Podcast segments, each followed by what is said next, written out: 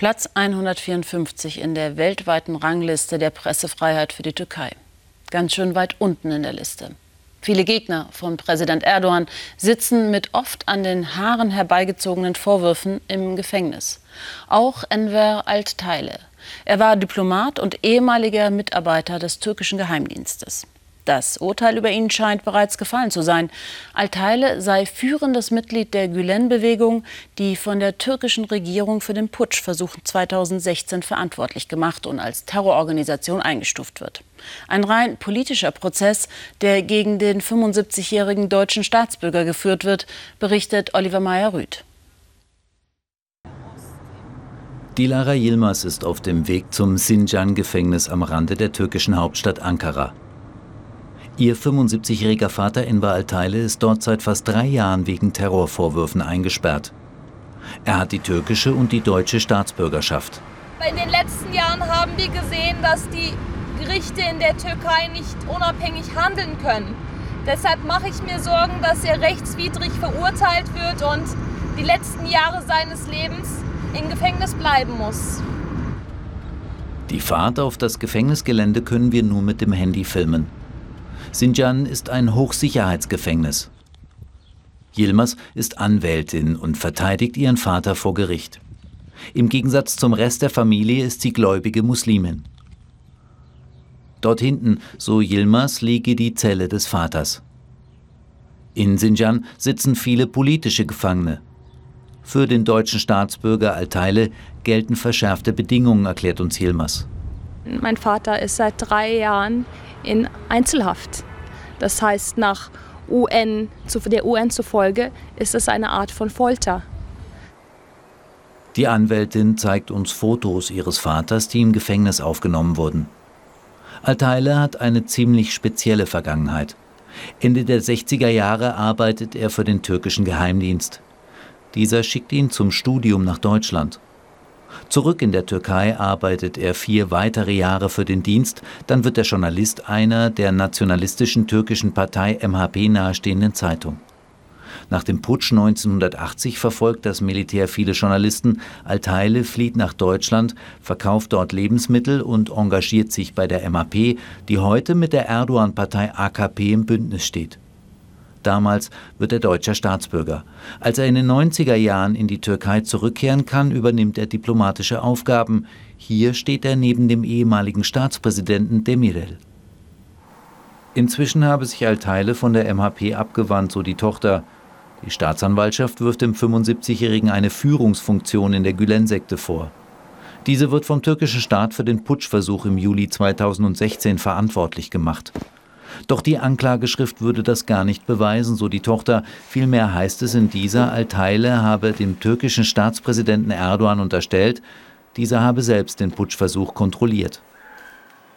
Mein Vater hat seine Kritik äh, auf eine Art und Weise ausgedrückt, die in dem türkischen Diskurs nicht toleriert wird.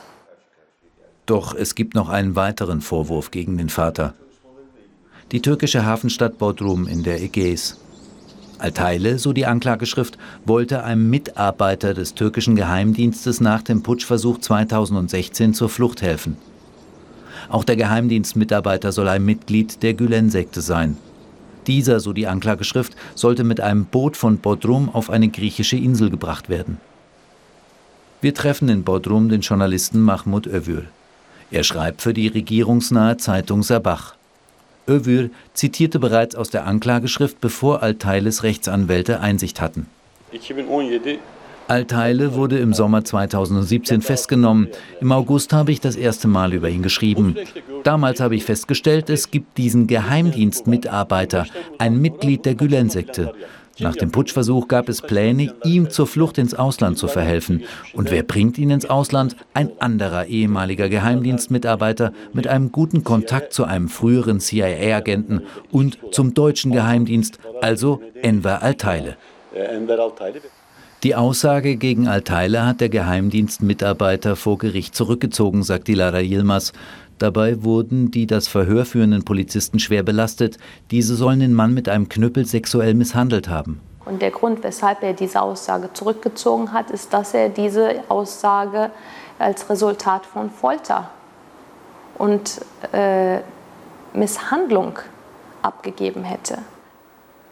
Kaum etwas bleibt übrig von den Vorwürfen gegen den Deutsch-Türken Alteile.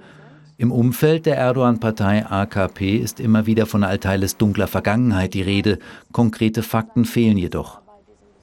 Wir haben den Menschenrechtsanwalt Weisel Ock gebeten, Alteiles Akte zu lesen. Ock hat auch den in der Türkei mehr als ein Jahr lang inhaftierten deutschen Journalisten Yücel verteidigt. Wenn bei einem Prozess regierungsnahe Zeitungen parteiisch sind, ist es ein politischer Prozess. Wenn Medien beweisen wollen, dass der Angeklagte schuldig ist oder Schuldzuweisungen erfinden und über das Privatleben einer Person berichten, ist es ein politischer Prozess. Wenn Medien an Akten kommen, die Anwälte noch gar nicht haben, ist es ein politischer Prozess. All das haben wir bei Alteile gesehen. Der Justizpalast in Ankara. Am 16. Juli steht Alteile erneut vor den Richtern. Vielleicht könnte er längst ein freier Mann sein, wenn er Deutschland belastet hätte, sagt seine Tochter. Während seines Polizeigewahrsams haben die Polizisten ihm täglich angeboten, als äh, sogenannter Spion Deutschland auszupacken und auszusagen, dass Deutschland geheime Pläne hätte, in der Türkei Unruhe zu stiften. Mein Vater hat das nicht akzeptiert, einfach aus dem Grund, weil das nicht der Wahrheit entspricht. Alteiles Frau und die Tochter hoffen jetzt auf den nächsten Prozesstag im September. Doch sie ahnen auch, dass ein Urteil unabhängig von den Fakten an ganz anderer Stelle vielleicht bereits gefällt wurde.